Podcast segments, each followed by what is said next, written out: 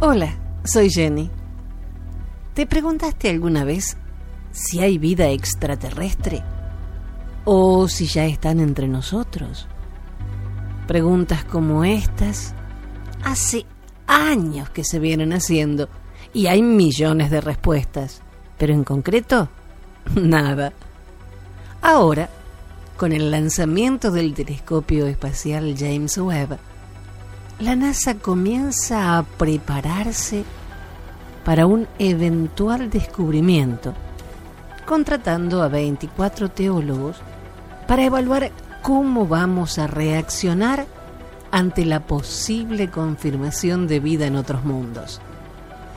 El programa del Centro de Investigación Teológica tiene como objetivo dar respuesta a las innumerables preguntas que surgirán ¿Crees que es necesario este despliegue de pensadores? Los que somos cristianos leímos en Juan 14, 2, 3, en la casa de mi Padre hay muchas moradas.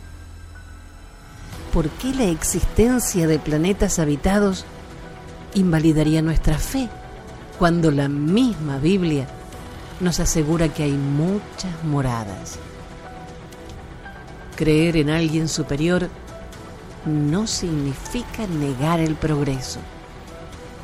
¿Sabía que quien formuló la teoría del Big Bang, a la que llamó del átomo primitivo, fue un sacerdote belga llamado Georges Lemaitre?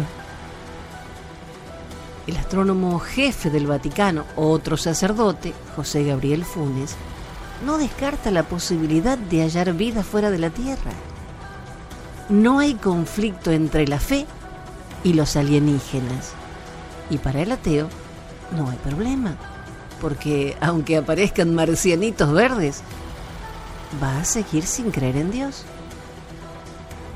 Te comento esta información porque si la NASA quiere prepararnos, empieza a resonar en mi cabecita ese refrán español que comienza diciendo, cuando el río suena, hasta la próxima.